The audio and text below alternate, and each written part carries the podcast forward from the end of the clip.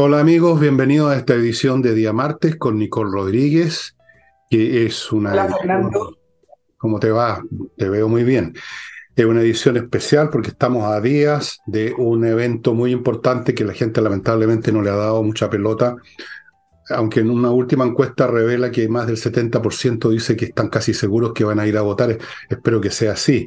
Pero antes vamos a partir con lo, del primero de mayo, que estuvo Nicole con esa paciencia que tiene escuchando, creo, al presidente de la República, su excelentísimo señor Gabriel Boric, Font. Font. Bueno, varias, varias cosas que decir del, del primero de mayo y vamos a partir por lo más básico, que son las, las marchas de, de la CUT y sé que tengo que esperarme unos segunditos porque me imagino que vamos a unas menciones. Sí, se me olvida, se me estaba olvidando. Les quiero contar, estimados amigos, que en el sitio mío, el villegas.cl las tiendas, hay nuevos combos a disposición de ustedes, nuevas agrupaciones de libros. No le voy a dar los detalles, usted los puede ver ahí en, en el sitio, pero en estos combos, algunos de ellos están agregados dos libros que son antiguos, pero que los reeditamos nosotros y que tienen mucho que ver uno de ellos tiene mucho que ver con lo que pasa, que es Tsunami, un libro que escribí hará un montón de años, unos 7, 8, 10 años.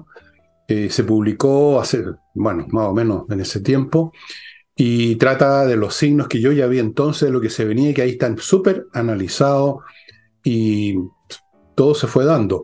Tsunami, muy interesante, créanme. Eh, sobre todo cuando uno tiene el conocimiento de lo que pasó después, se valida más. Ese es uno. Y el otro es un libro que yo escribí un poco para los niños, pero también lo pueden leer los adultos, que es Julio César. ¿Quién era este caballero?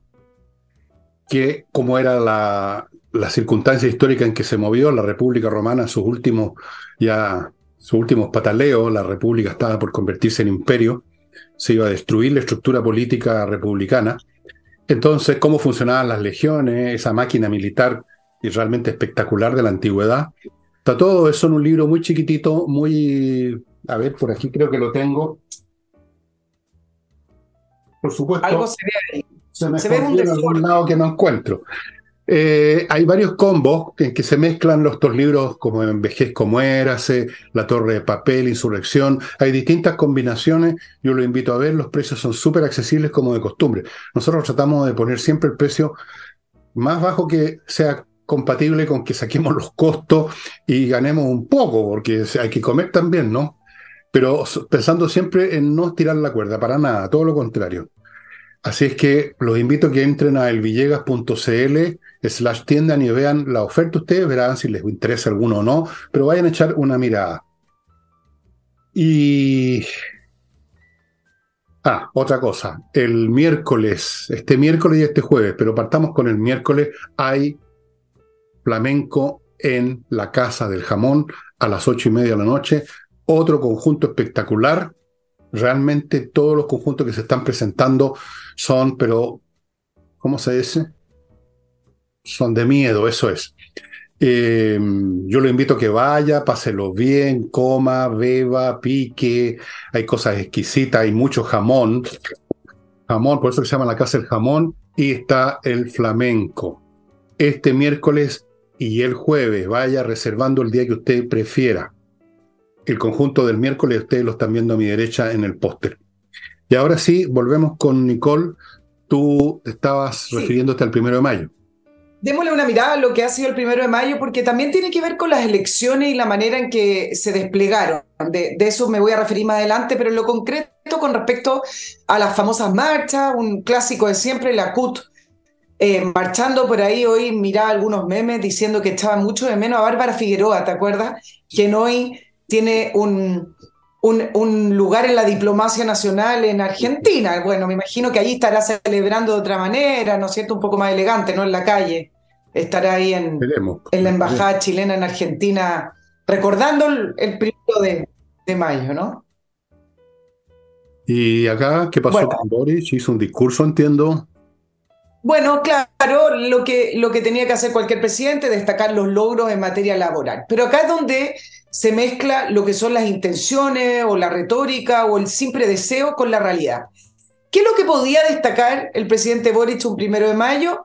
Dos cosas. Y fueron dos situaciones o dos proyectos que aceleraron previo al primero de mayo. Las 40 horas laborales y el eh, famoso acuerdo por el sueldo mínimo de 500 que lo adelantaron. Es escalonado, pero nunca se había planteado que se concretaría para julio del año 2024. Eh, eh, ese fue el aceleramiento que propuso el gobierno con la CUT y firmaron un acuerdo para que el próximo año ya el sueldo mínimo sea de 500. Y lo que dijo el presidente Boric es que aquí tenemos un ejemplo de cómo se saca lo mejor cuando se dialoga, el diálogo social, el diálogo lo social, etc. Pero acá es donde hay que hacer un, un stop, un, a ver, miremos un poquito más de cerca lo que está diciendo. Porque lo que ocurrió con el sueldo mínimo son dos situaciones que no tienen nada que ver con el diálogo. Primero, siempre el sueldo mínimo, si ustedes hacen flashback, hacen Google, hacen historia, van a ver que todos los gobiernos han sentado con la CUT, que representa una porción bastante pequeña de los trabajadores, pero bueno, se instaló como se instaló el colegio de profesores como la máxima representación de los profesores, bueno, la CUT, la máxima representación de los trabajadores, y se sentó con ellos a negociar. Todos los gobiernos han sentado con la CUT y con empresarios de, distintas, de distintos gremios. En esta oportunidad, el ministro Marcel y la ministra del Trabajo firmaron un acuerdo con la CUT y ese acuerdo se presentó al Congreso. Y el Congreso le un momentito y postergaron la votación de este famoso sueldo mínimo de 500 para después de las elecciones, donde ya varios, como el Partido Republicano, dicen, a ver, ¿dónde vamos a sacar esa plata o dónde van a sacar las pymes, mejor dicho, esa plata para pagar? ¿Y qué es lo que le dijo hoy desde el gremio de las pymes, eh, de alguno de los gremios de las pymes al gobierno? Bueno, si ustedes quieren que lleguemos al sueldo mínimo de 500, entonces necesita, necesitamos o necesito subsidio, señor presidente Boric, para poder llegar eso, a esos 500. Y entonces, ¿qué tiene que ver acá el diálogo? Esto fue un acuerdo entre el gobierno y sus pares eh, o su nexo con, eh, con la CUT.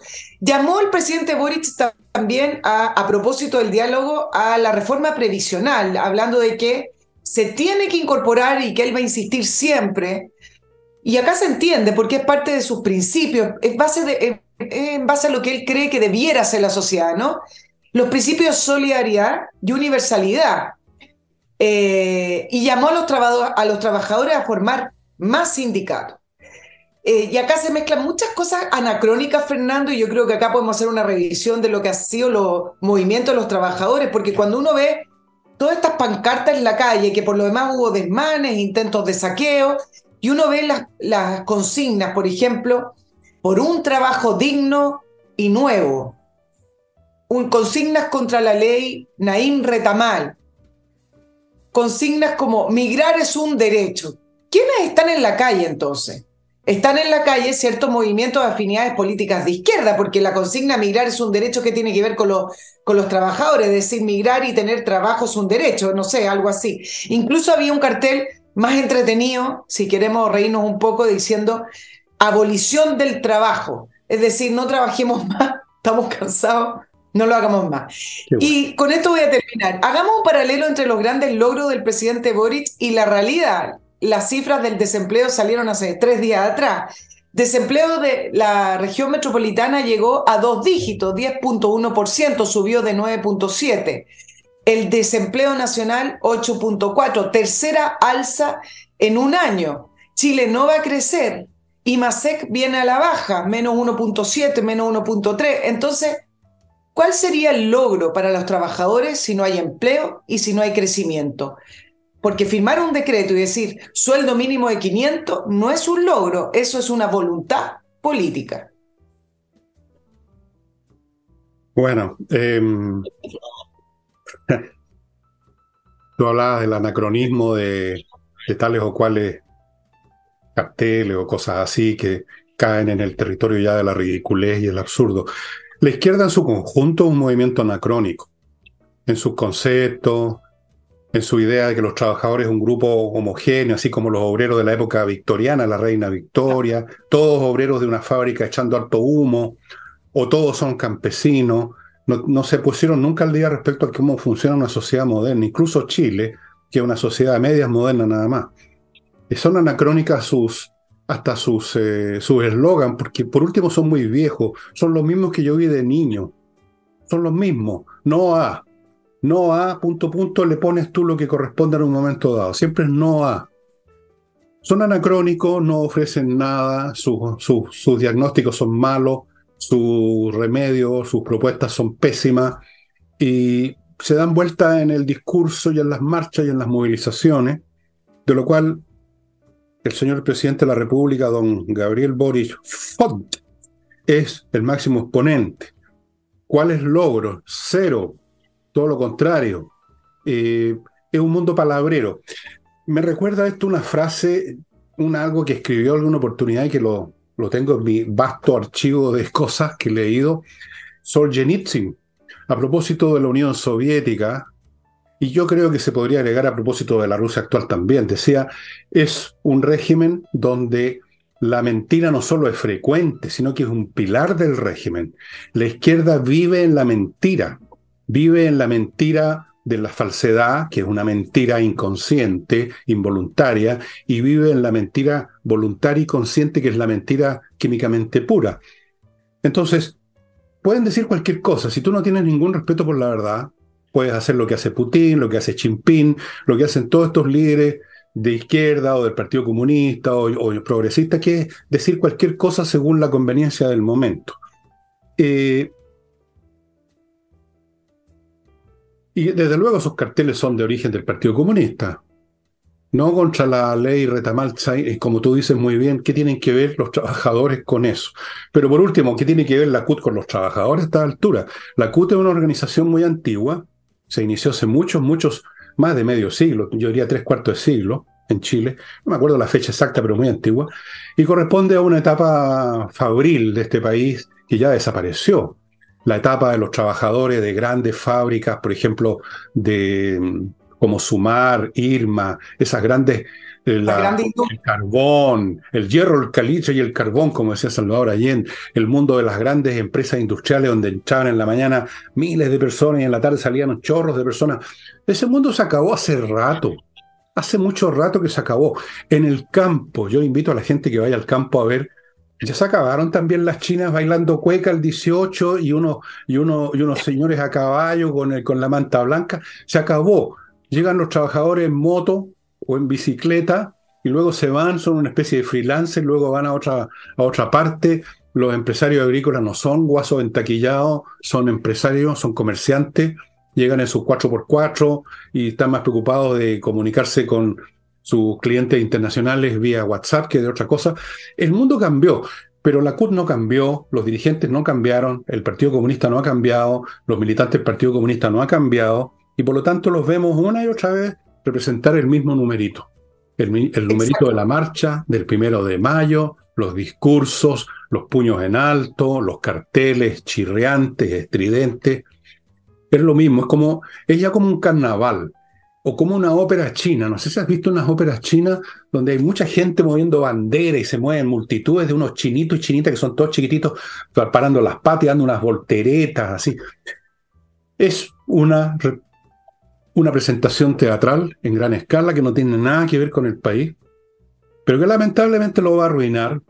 Lo, de las pymes, por ejemplo, lo de las pymes, anda a hablar con cualquier jefe dueño de una pyme y que te diga qué le parece esto que pronto usted va a tener que pagar en, en unos meses más, va a tener que pagar 500 lucas, te van a decir, a mí me encantaría pagarles toda la plata del mundo, pero no puedo.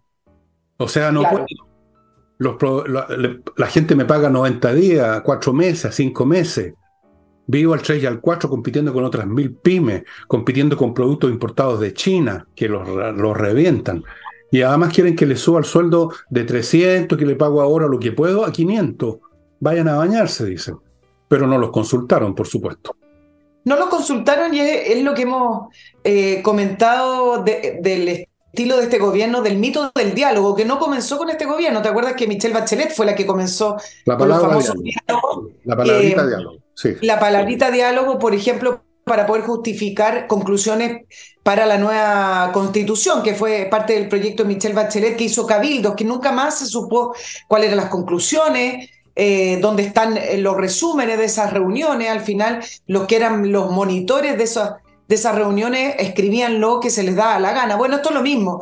Eh, Marcel, que me parece que cada vez tiene menos crédito. Yo sé que desde el mundo académico a Marcel Em, lo tienen muy bien valorado, es una persona respetada, se le conoce su pergamino, quizás su currículum, pero para efectos de cómo se ha ido mimetizando con este gobierno, yo no sé cuánto crédito le queda. Eh, con el tema, por ejemplo, de la política nacional del litio, que también más adelante quiero, quiero hablar de un tema específico de aquello, leí algunos analistas y decían, ¿qué pensará Marcel? ¿Qué pensará Marcel de esta política de no sé, estatización o eh, nacionalización o con un control del Estado, quizás no lo llamemos eh, nacionalización. Bueno, Marcel piensa lo que está haciendo, porque si no, no lo haría. Imagínate una persona eh, que, va, que vaya en contra de todo lo que piensa, no estaría en el gobierno. Entonces, dejemos de pensar como Marcel en este personaje que a contrapelo tiene que hacer todo lo que está haciendo. Cada vez que se presenta una situación más extrema, una política más extrema o una reforma tributaria que castiga prácticamente la, inversión o un royalty que tenía visos expropiatorios, porque Marcelo había presentado con un 50% de una tasa máxima. Después, por las quejas, por los reclamos en el Congreso, llegó 48, algo que no se ha discutido todavía. Cada vez que ocurren estas situaciones más extremas con los números, con una economía asfixiante, dicen, bueno, ¿qué pensará Marcel? Bueno, me imagino que Marcel piensa igual que los proyectos que presentan, porque si no estamos ante un problemazo de ministro, ¿no es cierto? Bueno, este, esto es lo mismo del, de los diálogos. El, el, eh, presidente Boric llamó a los diálogos por lo que viene, la reforma previsional, hablando de la solidaridad y la reforma tributaria. Dos veces se le han parado de la mesa las pymes y gremios empresariales a Marcel producto que dice, acá no nos están escuchando. Por lo tanto, no vamos a seguir perdiendo el tiempo. Así que esto del mito del diálogo, dejémoslo del lado, así como el mito, y con esto también acá finalizo el del presidente Boric, el mito de la solidaridad. Y te lo voy a presentar desde la siguiente manera. Él habló mucho de la solidaridad en la reforma previsional porque es lo que viene en la discusión.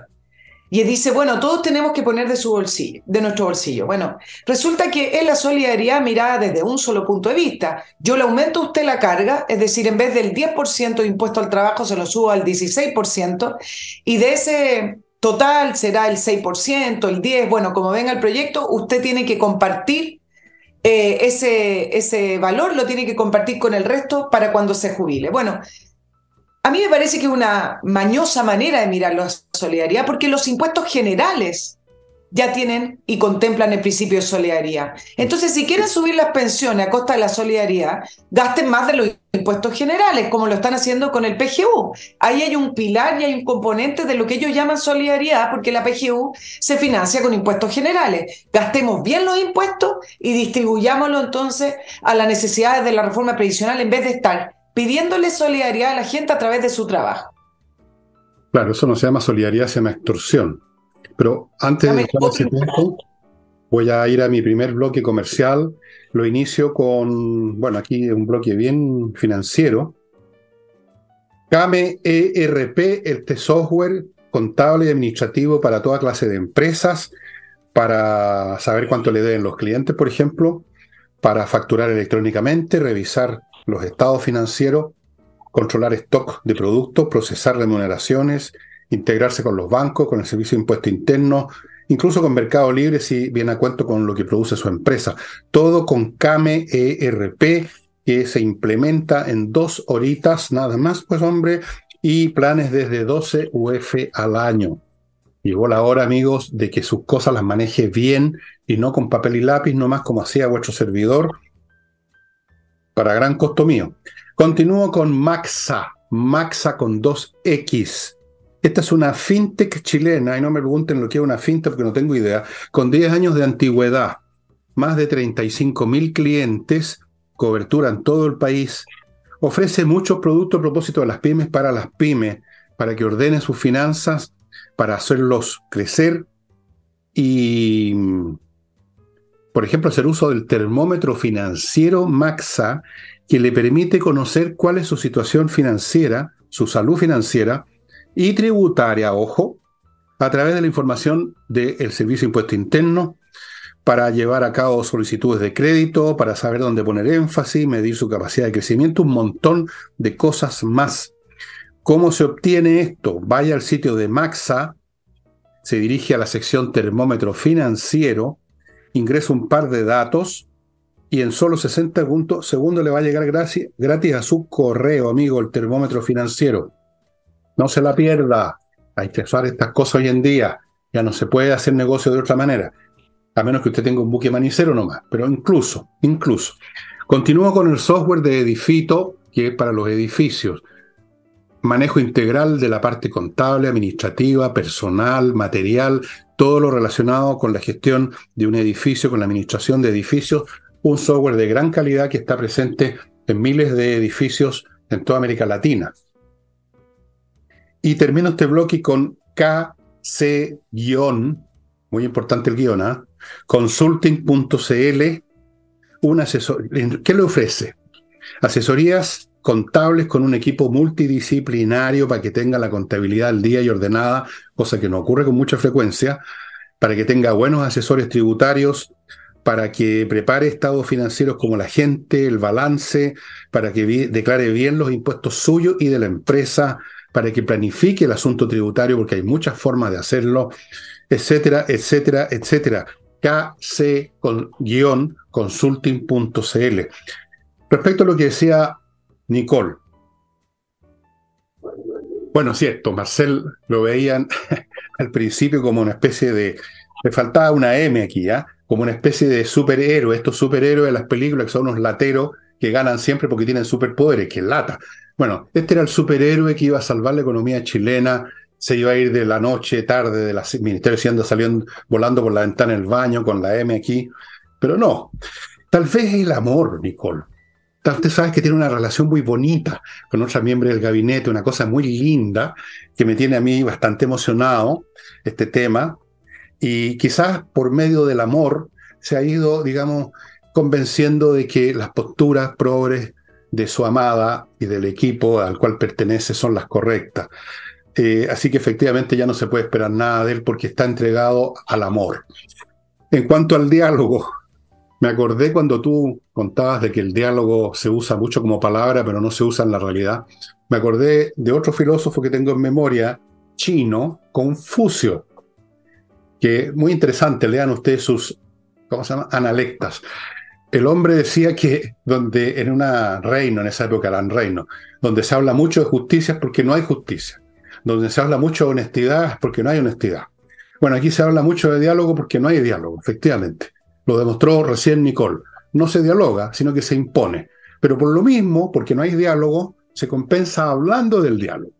Entonces se ha convertido en una palabra mágica que está en todos los discursos del excelentísimo presidente de la República, don Gabriel Boris Font. En todos los discursos aparece el diálogo. Más diálogo. Necesitamos diálogo. ¡Viva el diálogo! Y no hay diálogo. Exacto. Ahora. ¿Cuánto lo ha habido, Nicole, por ejemplo, para ir al caso más extremo en el Partido Comunista, para ponerme en el caso del más articulado de todos los movimientos, partidos, grupúsculos y sectas que hay en la izquierda? ¿Cuándo ha habido diálogo en el Partido Comunista? ¿Cuándo ha habido diálogo en una nación donde gobierna el Partido Comunista? ¿Cuándo ha habido diálogo dentro del Partido Comunista? Eso que ellos llaman el centralismo democrático, donde hay un gurú que cuando se muere lo embalsaman y lo, después lo veneran como si fuera un santo, no ha habido nunca diálogo. No hay diálogo en las religiones, pues. ¿Qué diálogo puede haber? O sea, ¿usted cree o no cree en algo? No hay, no hay, no hay diálogo posible.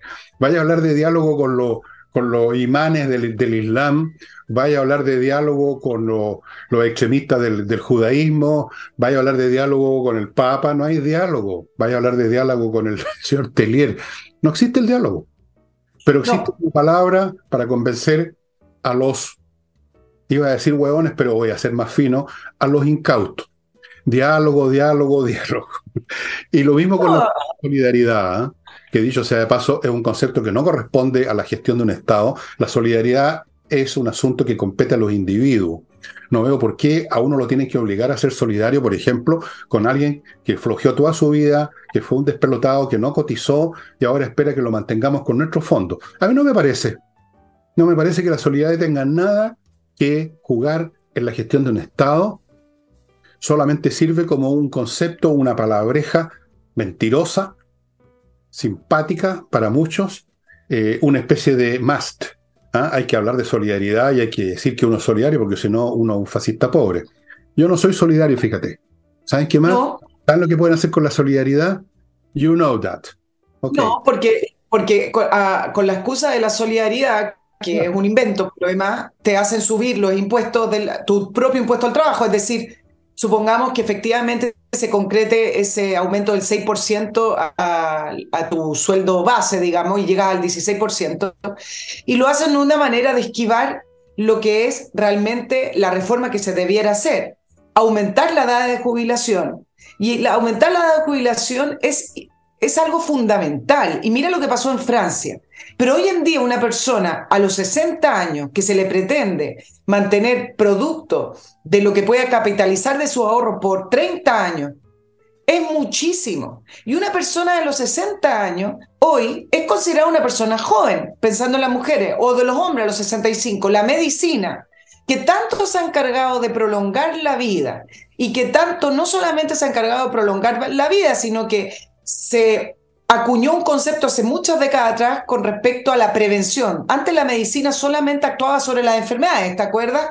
Bueno, durante muchas décadas se ha venido acuñando el concepto de la prevención, por eso están los exámenes preventivos, por eso están eh, todo lo que son estas enfermedades tipo diabetes, etcétera, que uno se las tiene que estar controlando. Bueno, todo eso ha caminado em, por un camino paralelo y no conversado con la suficiente reforma en la sociedad. Si hicimos aumentar la edad de las personas, si además las hicimos más saludables.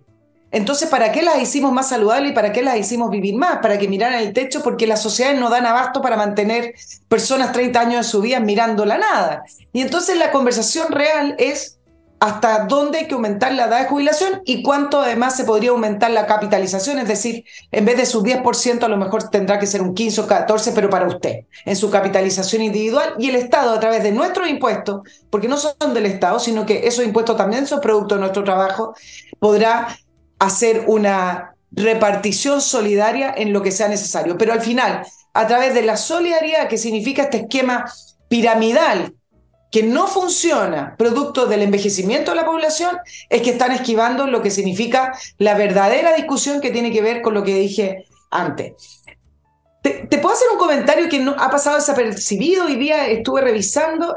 Desde ayer, que, desde ayer que la ministra del Trabajo, Janet Jara, viene haciendo vocería con respecto a las cifras de calles sin violencia. Me la atención también. Me llamó la atención eso. Sabía, sabía, pero te lo quería comentar.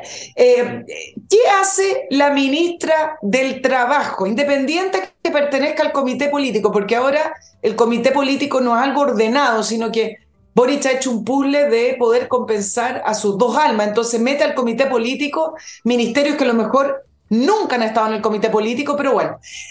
¿Qué hace la ministra del Trabajo, Janet Jara, del Partido Comunista, haciendo vocerías con respecto a las cifras de detención de calles sin violencia y también del otro plan que es plan de persecución de prófugos, que ha sido todo el fin de semana parte de la primera plana previo a esta elección del 7 de mayo que vamos a conversar. Ah, Yo te la puedo claro, eso es, pero te la voy a responder de distintas maneras porque tiene distintos niveles para poder analizarlo. Dale, dale. Uno, uno es visibilizar y darle eh, más notoriedad a una de las ministras mejor evaluadas, que es Janet Jara. Y, entonces, del Comunista. es del Partido Comunista. ¿A quién ponemos al frente previo a las elecciones hablando de seguridad y que más o menos tenga legitimidad por ser una ministra bien evaluada? Ok, la ministra del Trabajo. Dos, aprovechamos que es el Día del Trabajo, por lo tanto la fortalecemos y fortalecemos la figura de la ministra Jara. Tres, que también acá es una, una tesis, una teoría, una posibilidad. Partido Comunista haciéndose cargo de la inseguridad y preocupado de la violencia y de los delitos en la calle. Algo que incluso de una manera tan hipócrita lo intentaron hacer al principio de las elecciones, ¿te acuerdas con esa publicidad y esa campaña que yo creí que era mentira? Pero terminó siendo real, no era fake news, el Partido Comunista haciendo campaña para el 7 de mayo, de, mayo hablando de seguridad. Bueno, entonces tenemos a una de las ministras mejor evaluadas en popularidad, digamos, en aprobación del Partido Comunista del Trabajo haciendo vocerías de seguridad todo el fin de semana. Lo único que habla es del desorden del gobierno, la falta de diseño que tienen y donde van agarrando distintos personajes según sea el momento. Bueno, puede ser falta de diseño o puede ser al contrario la existencia de un diseño, que es el diseño del Partido Comunista, que es el único que tiene diseño en, este grupo, esta patota de incompetentes y de confusos mentales que nos gobiernan, o sea que pretenden gobernarnos. Ellos son los que tienen diseño, los comunistas. El diseño de ellos es sumamente claro, apoderarse de todas las palancas de poder importante y por eso que metieron, me lo dijo un oficial activo, metiéndolo, pero están muy, muy conscientes, a pesar de que yo creo que eso no. Una cosa es estar consciente y otra cosa es, presentar resistencia. No sé, lo dejo eso en la nebulosa. Han metido comunistas hasta donde han podido en, los servicios civiles vinculados con las Fuerzas Armadas. Si pudieran nombrar coroneles y generales así de, un día para otro y meterlos, lo habrían hecho hace rato. No pueden. Eh, eso es lo que más los, complica. Eh, hay un diseño hay un yo creo que hay un diseño, Nicole. Puede que no, ¿ah? O puede que las dos cosas sean ciertas. Por un lado hay un diseño los comunistas y por otro lado está también la torpeza, la incompetencia, la falta de gente. Y es un ninguneo tremendo a la señora Toá, pues ella es la ministra del Interior, ella es la que debiera hacerse cargo de los temas de orden y seguridad, ¿no? Para eso es el Ministerio del Interior, para no ninguna otra cosa más, es para eso.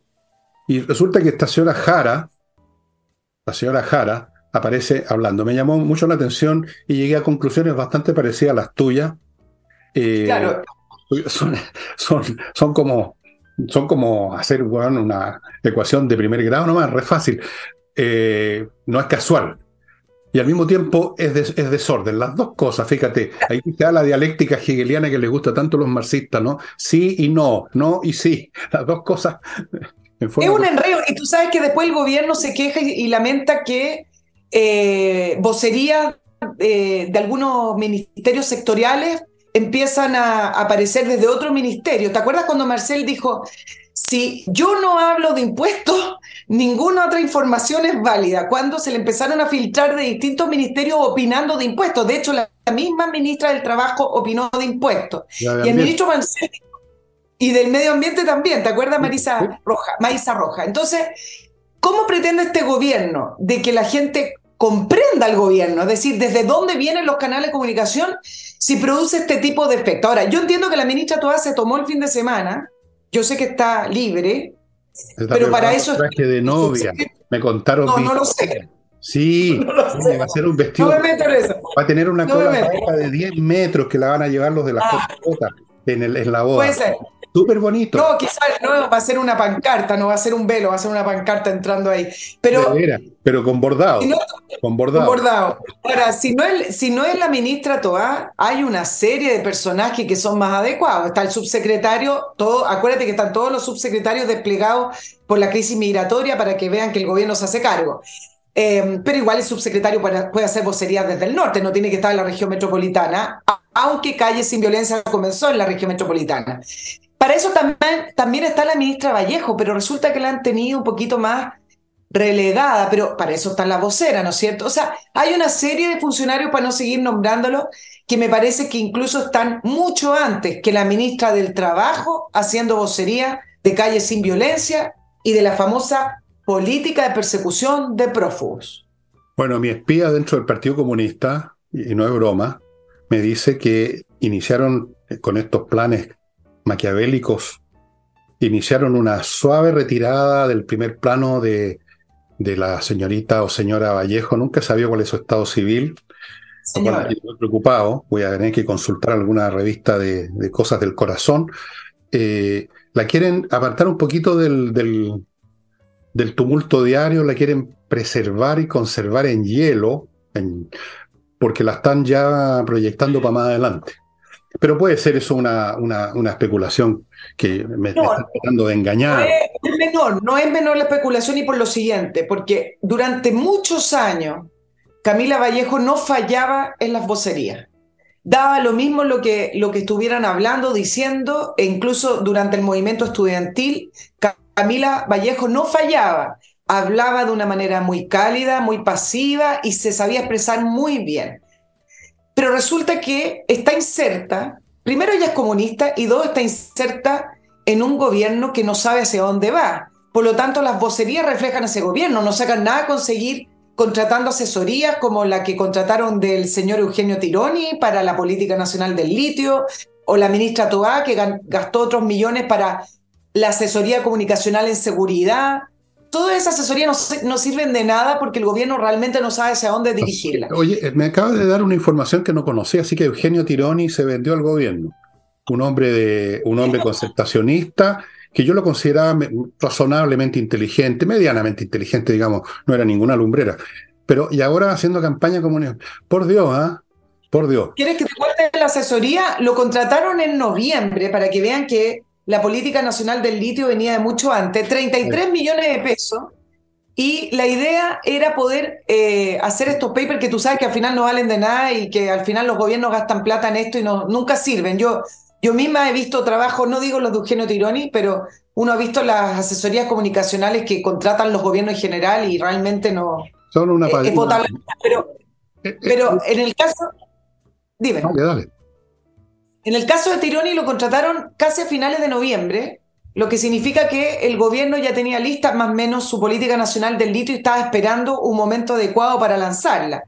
Y se componía de eh, esta estructura comunicacional para poder de qué manera plantear esta política nacional del. Por eso Eugenio Tironi ha salido, eh, perdón, Ernesto Tironi ha salido defendiendo la política nacional como columnista. Y como salió la publicación de esta asesoría, le dicen, claro, usted diga primero que lo contrató el gobierno, por lo menos antes de su columna, para que se sepa desde dónde viene no, y, ha sido muy eficiente. Yo estoy convencido que es lo mejor que le podía pasar a Chile en la empresa nacional del litio. Ha sido brillante la campaña de Tironi, tan brillante que no la veo por ninguna parte. Eh, estimados amigos, voy a otro bloquecillo me digo bloquecillo no porque los productos sean illos, sino porque es chico. Son tres cosas que les voy a contar. Una es Edisur, ya saben, una editorial chilena que solo publica títulos importantes, de autores importantes, y que además le ofrece la... Usted puede encontrar esos libros en Compañía 1025, donde tienen un local, una librería, y fuera de eso, la novedad del año, usted puede hacer que le impriman el libro que no encuentra en ninguna parte, pero que ellos pueden tener en stock en su biblioteca digital y se lo imprimen a pedido se lo he mostrado varias veces, ¿por qué no se los voy a mostrar de nuevo? Que este, por ejemplo, yo dije, este Sherlock Holmes se me perdió el último libro, me lo choreó una de mis hijas, creo, así que voy a conseguirme otro. Y aquí está. Usted también lo puede pedir, por supuesto, si yo no tengo la exclusiva de la impresión de los libros. Así es que entre a edisur.cl y vea ahí lo que pueden hacer por usted. Continúo con autowolf.cl, que lo que hacen por usted es dejar su vehículo, la carrocería, impecable como yo me consta personalmente. Mi auto está realmente para, para el basurero, literalmente. O sea, era un asco porque yo no, no me, como no me interesan los autos, no me preocupo, estaba realmente feo. Pero como ya estoy pensando las cosas que voy a alegar a mis herederos, lo estoy dejando precioso y quedó muy bien. Autowall.cl va a su casa va a su casa y en 24 horas le deja el auto impecable. Si está demasiado estropeado, se lo llevan a un garage propio de ellos, de ellos, y en menos de una semana, en menos, en cuatro días, tres días, cuatro o cinco días, se lo tienen impecable. Yo fue el caso con mi auto. Autowolf.cl. Y si usted tiene millas acumuladas por sus vuelos, amigo mío, o amiga mía, o amigue, o lo que sea, pero no las va a usar, Recuerde que las empresas las borran esas millas a partir de un plazo que usted no conoce. Así que si no va a viajar, vaya a kmmillas.cl y venda porque pagan bien por las millas. Ya la pasada va a estar ayudando a la Unión de Amigos de los Animales. A costa de ellos, no de usted. A usted no le va a costar un centavo. Volvemos con Nicole, estimados amigos. Bueno, Fernando, ¿te parece que hablemos del 7 de mayo, de las elecciones? Sí, yo creo que sería bueno porque nos va, vamos llegando al último tercio del programa y lo del domingo es muy importante y yo no sé de qué manera incentivar a la gente para que vaya a votar eh, este 7 porque se está jugando algo muy importante. No sé si tú tienes otra manera de incentivar, Nicole. Bueno, veamos desde el punto de vista político qué es lo que se está votando el, domingo. Obviamente lo que se está votando son los 50 consejeros que van a escribir una nueva constitución. Pero hay otro, otro resultado electoral que va más allá de los nombres y que tiene que ver con las cinco coaliciones que están eh, compitiendo, las dos almas del gobierno que están compitiendo, las dos almas de la derecha que están compitiendo y individualmente los resultados de cada partido político. ¿Por qué les nombro esto eh, todo por, por separado? Porque efectivamente el resultado de lo que obtengamos el 7 de mayo puede significar varias cosas.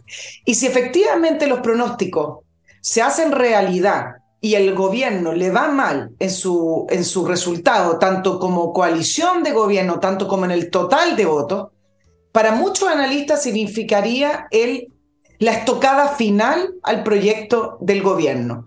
Un mal resultado para el gobierno del presidente Boric significa un gobierno más débil y significa un gobierno cuyas reformas, que siguen siendo las mismas del principio, recién comentábamos la reforma previsional, pero entre medio está la reforma tributaria, miren lo que va a pasar con la salud, la misma discusión del año pasado, si hay o no libertad para elegir, etcétera, etcétera. Bueno, las mismas reformas que han seguido en la misma línea del gobierno podrían suponer una estocada final a esas reformas si es que al gobierno le fuera mal y va a determinar también el rumbo al interior del gobierno. Es decir, si efectivamente el socialismo democrático obtiene más votos que el Frente Amplio, para muchos podría significar el giro definitivo del gobierno. Pero por otro lado, algunos dicen, si efectivamente eh, el Frente Amplio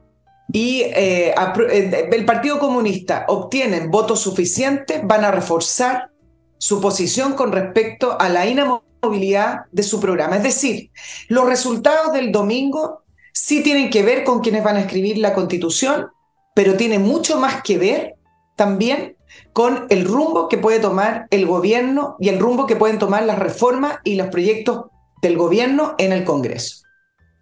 Yo voy a analizar las dos palabras que tú usaste, o sea, que se usan, que es giro y rumbo, porque creo que vale, viene a cuento.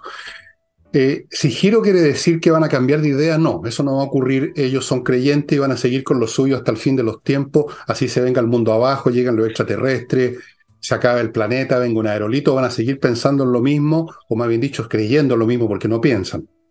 Así que no hay giro por ese lado. Si se refieren a un cambio de rumbo con el giro, tampoco, porque no tienen rumbo. O sea, ¿cómo pueden cambiar el rumbo si no tienen ninguno? Están detenidos, están en... Cuando uno está inmovilizado, uno no tiene ningún rumbo, no cambia de rumbo, cambia a lo mejor de pie donde se apoya. Si son derrotados, que es lo más probable, imagino es algo que ocurra, una especie de milagro en, en negativo para el país, van a seguir tratando por otros medios. Y quizás algunos sectores de la izquierda, los sectores más extremos, eh, van a ir por el camino que le gusta al Partido Comunista, eso que llaman las movilizaciones. Van a sacar a sus tropas a la calle, ya han sacado a los cabritos, han empezado otra vez los estudiantes todos los días o día por medio a hacer de la suya, y van a sacar a su, a su otentote, a sus zombies. Entre paréntesis, a este gobierno no se le puede matar de una puñalada porque tú no matas a un zombie con puñalada siguen caminando los tropezones, ¿no es cierto? Todos hemos visto las películas, como no saben. Así que yo no veo la puñalada. Algunos se van a tentar a tratar de forzar las cosas, pero tampoco les va a resultar porque no hay agua en esa piscina. Y podrían despertar a alguien que está todavía dormido. No digo más. Así que yo no veo más que una continuidad de lo que ya tenemos, Nicole. Es lo que me parece más probable. Pueden haber otros escenarios, ¿ah? Pues hay cinco escenarios totales que los explico en un próximo libro que voy a mostrar. Uno de ellos es simplemente que continúan lo mismo en, en grados, digamos, de mayor deterioro para el país y de mayor deterioro de la política, pero se sigue en ese mismo plano inclinado hacia abajo sin que ocurra nada melodramático. No, no, no creo que va a haber un asalto a la Bastilla o que Boris se va a dar vuelta la chaqueta y que va a empezar a gobernar otra vez la concertación, va a seguir más o menos lo mismo, es lo más probable. Hay una inercia en eso.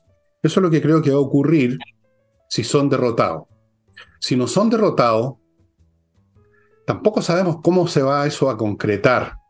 Eh, yo no veo cómo podrían no ser derrotados, dicho sea de paso, si uno creen las encuestas, no veo por dónde, Nicole.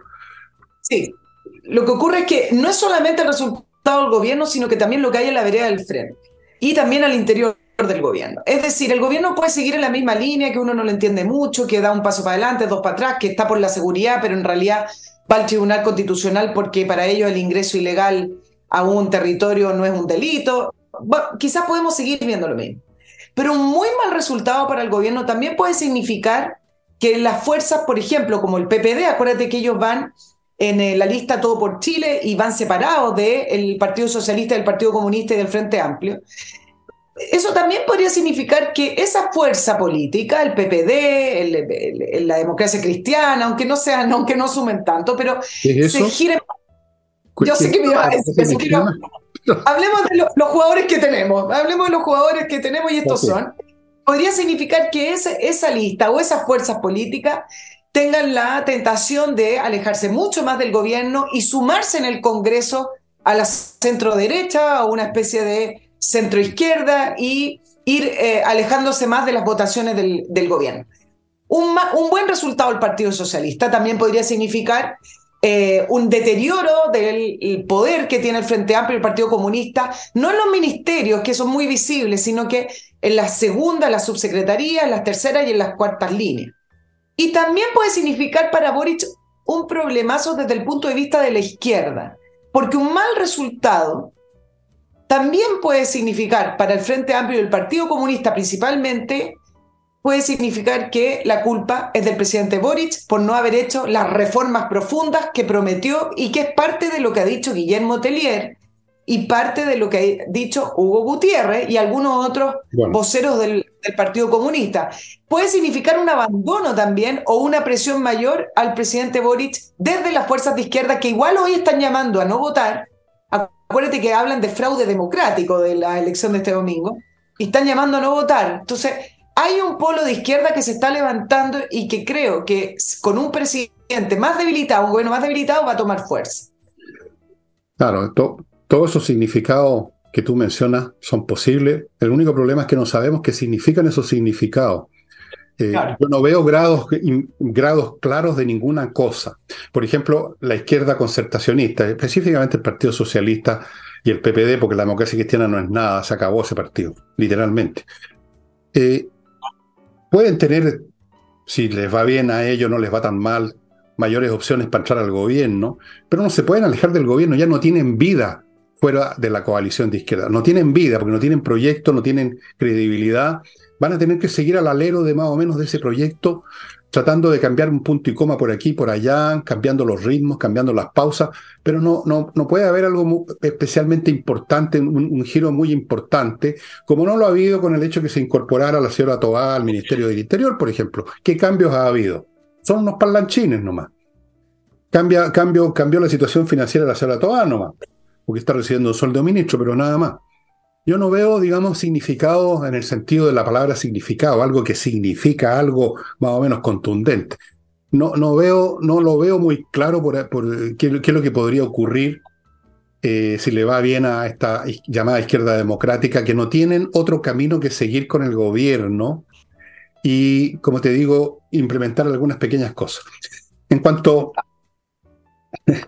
en cuanto al Partido Comunista, bueno, ellos yo creo que también están baldados, sus famosas movilizaciones no van a llegar a ninguna parte, van a hacer daño como siempre, para eso son buenos, para arruinar, para, para, para lesionar un país, para que pegarle un fierrazo en las piernas, pero no van a lograr lo, que quieren. No lo están logrando allí donde metieron a su subsecretario. O sí, no sé. También eso está en la bruma. Todo está en la bruma. Lo que no está en la bruma es lo que les voy a recomendar ahora, amigos. Después seguimos hablando de los significados de lo que viene siendo el 7 de mayo con Nicole. Invierta, falta la derecha todavía. Sí, invierta en USA.cl, la empresa que lo lleva de la mano a invertir en bienes inmobiliarios en Estados Unidos.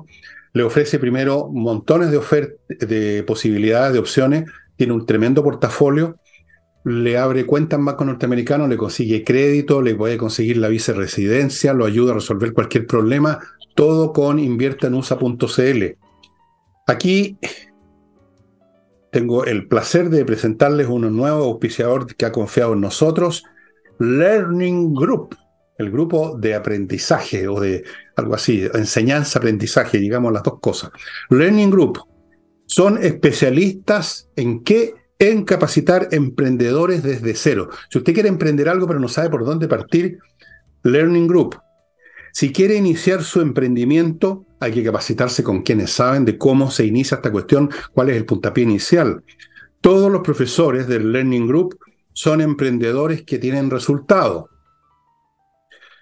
Más de 25 años lleva este grupo, no, lo inventaron ayer, formando emprendedores que hacen cursos presenciales en su sede de Providencia, con amplias y cómodas sales de clase, clase, cursos transmitidos en vivo para todo Chile, en tiempo real, o sea, debe ser Zoom. Hay un montón de cursos, administración de edificios, corretaje y propiedades, producción de eventos, etc. Si usted quiere iniciar algo, tiene las ganas, no de estar esperando bonos y ayuda, y el, y el tío abuelo que se está por morir y que me va a dejar una motoneta. Learning Group, estimados amigos, para iniciarse en el emprendimiento que usted le está dando vuelta en la cabeza. Póngase en contacto, los datos están a mi derecha. Continúo con Remodeling, que remodela su casa, su departamento en forma profesional, con profesionales de expertos en pintar, en cambiar o arreglar pisos, muebles de cocina, construcción interna de la casa, ampliar una, una eh, qué sé yo, un, un ámbito de la casa, un recinto, que se yo, botando un muro, creyendo otro. Todas esas cosas hay que hacerlas con arquitectos, con pintores profesionales, con expertos en mueblería de cocina, y eso es lo que ofrece Remodeling. Y termino con patriciastocker.com, que es un grupo de profesionales que van a registrar su marca, la marca, por ejemplo, de su pyme, la van a registrar en Chile, la van a registrar en todo el mundo y a partir de ese momento la van a estar permanentemente monitoreando, la van a estar conservando, defendiendo, renovando para que usted trabaje tranquilo con la marca que a usted se le ocurrió.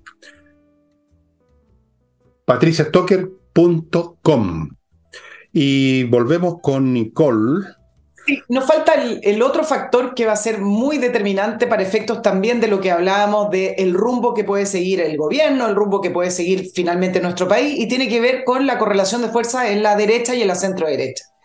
La mayor y más grande amenaza, no sé por qué lo llaman amenaza, quizá eso lo podríamos analizar, Fernando, es la supuesta victoria que obtendría el Partido Republicano por sobre Chile Vamos y además en general en el proceso de elección del día domingo como votos totales. Em, ¿Por qué le llaman amenaza o por qué eh, se ve al Partido Republicano como un partido mucho más extremo de, por ejemplo, lo que hacen ahora el Partido Comunista o movimientos de izquierda que llaman a no votar o votar nulo, fraude democrático, o por ejemplo el Partido Comunista que está diciendo, bueno, esta no va a ser la constitución que, queríamos, así que no sé si la vamos a firmar. O sea, están poniendo en duda el, el, proceso, proceso que dicho sea de paso, el Partido Comunista firmó.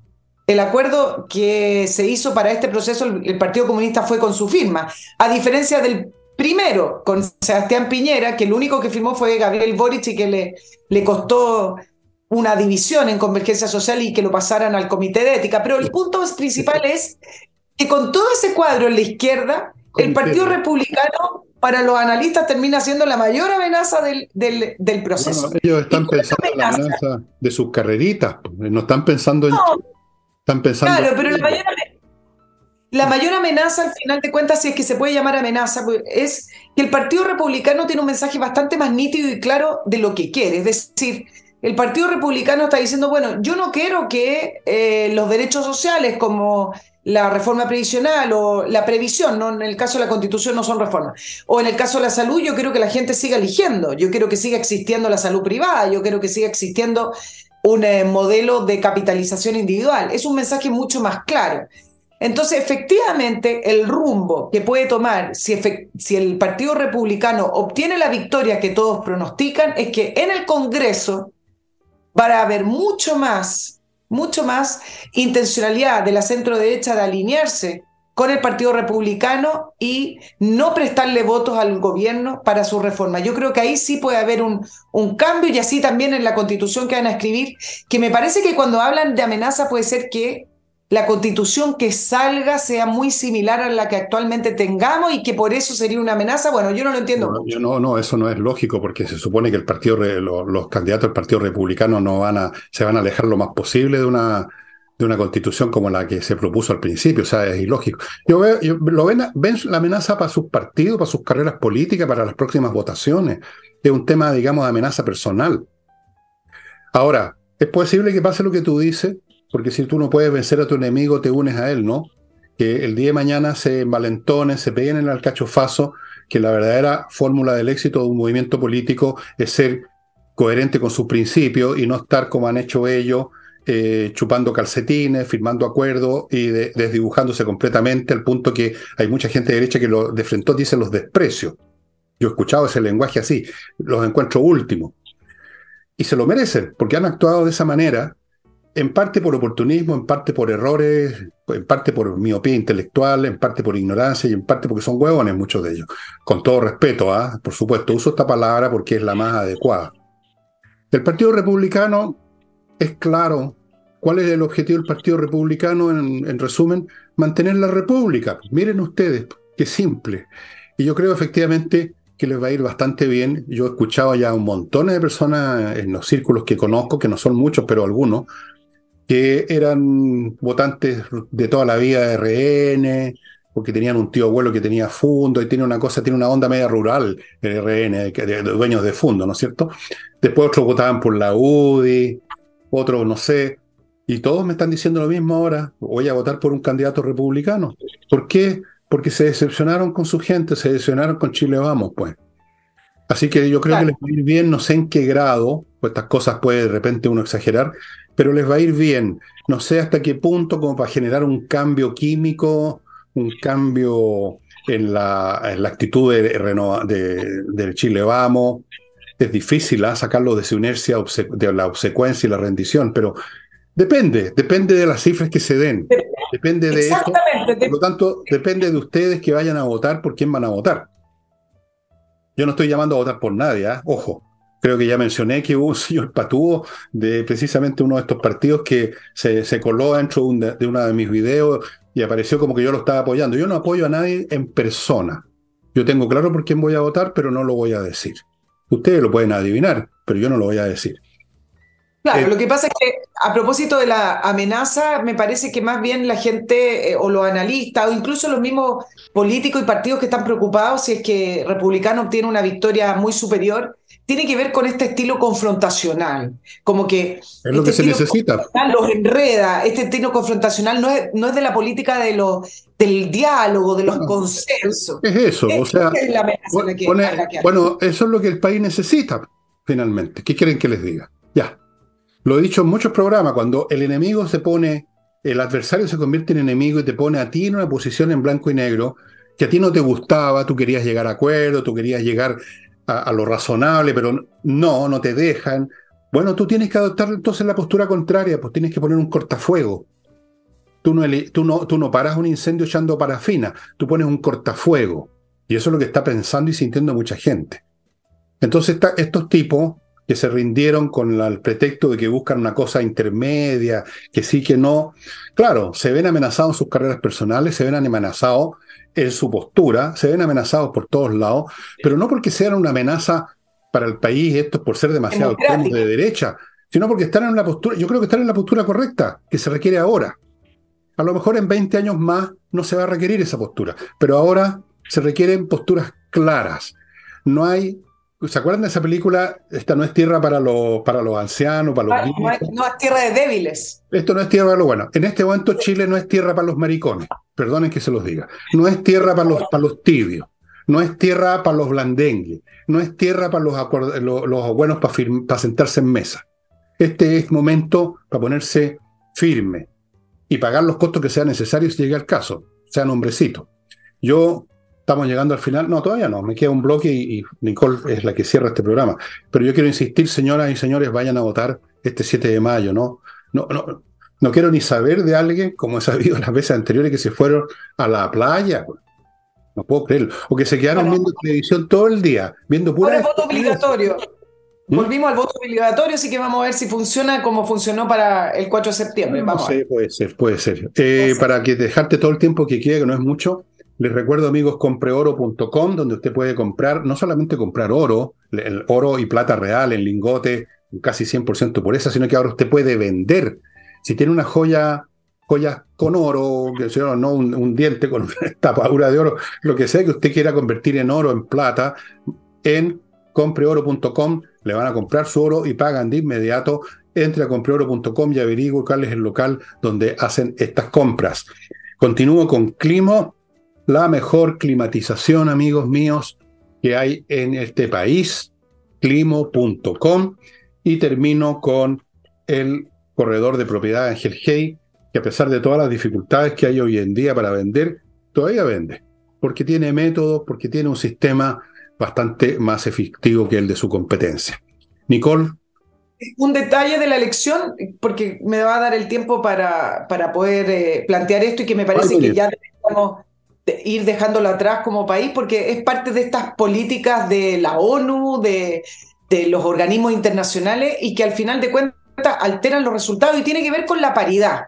Resulta que en el acuerdo constitucional para elegir estos 50 consejeros que se eligen el, día domingo, no estaba muy claro cuál iba a ser el criterio de paridad. Y tú sabes que hoy en día, si no hay criterio de paridad, es como que no fuera una elección, es decir, no, no, pues ¿cómo va a ser el criterio de paridad? Bueno, finalmente el Congreso aprobó por 104 votos a favor, 18 en contra y 13 abstenciones de que se va a asegurar la paridad. ¿Y qué es eso? Eh, entonces acá yo dije, bueno, perdónenme el tema de la paridad uno podría quizás presentarle la propuesta a los partidos políticos y decir, bueno, usted está obligado a presentar, incluso en eso ni siquiera estoy de acuerdo, pero pongámonos en que todavía falta eh, incentivar y motivar la eh, participación de mujeres en política, ok, hay que dar eh, señal a la sociedad. A lo mejor es labor de los partidos políticos tener la obligación de presentar igual candidato mujeres y hombres. Pero alterar los resultados electorales no tiene nada que ver con criterios de paridad. Eso es alterar resultados de un voto, es el valor del mismo voto del lado. Es decir, una mujer que vota por un hombre, entonces ese hombre no salió porque criterio de paridad quedó fuera y entra una mujer, entonces mi voto no valió. Yo creo que este tipo de políticas y otras que no tenemos el tiempo de mencionarlas son los que han ido desestabilizando las democracias. Y entonces no hay que tomarlas como una carta de navegación o una verdad absoluta, como lo hemos dicho varias veces acá, con respecto a algunas políticas que se toman como verdad absoluta porque vienen de la ONU o porque vienen de acuerdos internacionales. Mira, el Partido Republicano votó en contra, entonces, claro, es re fácil para la primera elección con Cast decir, bueno, ellos estaban en contra de las mujeres. No, yo creo que acá tiene que ver más bien con mantener los principios democráticos y del valor del voto. Si seguimos con el tema de la paridad, después entra el tema de los escaños reservados, que son discriminados. Y entonces al final las votaciones terminan siendo cualquier cosa y la voluntad de las personas no se expresan en los resultados. Entonces, creo que estas son una de las situaciones en que otros partidos deberían también revisar y no sumarse a esta especie de lo políticamente correcto. Bueno, eso ya no tiene remedio. Este, los mecanismos electorales empezaron a ser eh, manipulado hace harto tiempo atrás, justamente con la idea de llegar a una situación en que pudieran ellos manejar las elecciones, la izquierda me refiero. Ellos partieron tratando de eliminar y eliminaron el binominal, que era un sistema bastante razonable que mantenía una estabilidad política, pero considerable. Lo eliminaron con esto la proporcionalidad. Luego inventaron los escaños reservados, en virtud de los cuales los votos para un indígena o un supuesto indígena valen más que los votos para un Winca. Y ahora la paridad, que es la estupidez más grande que jamás se ha convertido en, una, en, un, en un dogma en, este, en, el, en el planeta, porque esto, esto ocurre en todas partes. En las universidades norteamericanas se ha llegado al extremo de que un pobre infeliz, por el hecho de que tiene tal o cual color de piel, tiene más derecho a ser profesor de altas matemáticas que un genio, porque resulta que el, genio no era de la raza correcta, había que darle el cupo al idiota. Entonces, y eso está pasando de verdad. Si ustedes no me creen, entren por favor a ver los temas en que se discuten estas cosas en los medios en los pocos medios que todavía discuten cosas en Estados Unidos, porque también allá se ha ido cerrando la democracia en muchos sentidos, creo yo, me parece. Es un fenómeno mundial y creo que alguna vez lo expliqué o lo conté o lo traté de explicar en un programa sabatino y lo haré alguna otra vez, porque tiene que ver con poderosos factores que tienen que ver con el crecimiento de las poblaciones, de las masas, de los derechos, de lo, del poder, de cómo mantener el equilibrio, cómo evitar que se produzca el caos. Entonces hay que empezar a crear todos estos mecanismos. Eh, pero eso para otro día. Por ahora, amigos, hemos llegado al final. Eh, les insistimos hoy día y con Nicole seguro que les vamos a insistir el jueves, yo les voy a insistir mañana, y les voy a insistir el viernes, les voy a insistir el sábado, que vayan a votar. Si usted quiere votar por alguien de izquierda, ok. Y yo le digo, ¿sabe qué más? Vaya a votar también, porque por último, sea quien sea, que sea una mayoría los que elijan, digamos, para dónde va a ir el país y no cuatro pelagatos. ¿ah? Así es que, y con mayor razón los que son de oposición. Pero también se lo digo a los que no están en este programa, a todos. Así es que en el fondo estoy diciendo una cosa absurda, porque nadie de la izquierda vea este programa. Bueno, el próximo jueves quizá podemos también plantear los peligros de escribir una mala constitución también, ¿ah? porque así como vivimos el eh, periodo del primer proceso constituyente, llegando hasta el 4 de septiembre con una mayoría del casi 63% rechazando un texto que nos hubiera llevado a un despeñadero, hubiera llevado a una crisis total. Bueno, esa, ese tipo de, amenaza o de, o de peligro siguen existiendo. Eso no significa, ese resultado del 4 de septiembre no significa que ahora se va a proponer solo lo que prácticamente la mayoría de los chilenos están mirando o visualizando como una nueva constitución. Afortunadamente vamos a tener también plebiscito de salida llegado el caso. Es el último recurso que tiene el país para evitar que los energúmenos, que los zombies se tomen completamente la nación. Amigos, amigas, voten. Y ahora les digo adiós, hasta mañana y con Nicole hasta el jueves. Muchas gracias y hasta entonces. Y ahora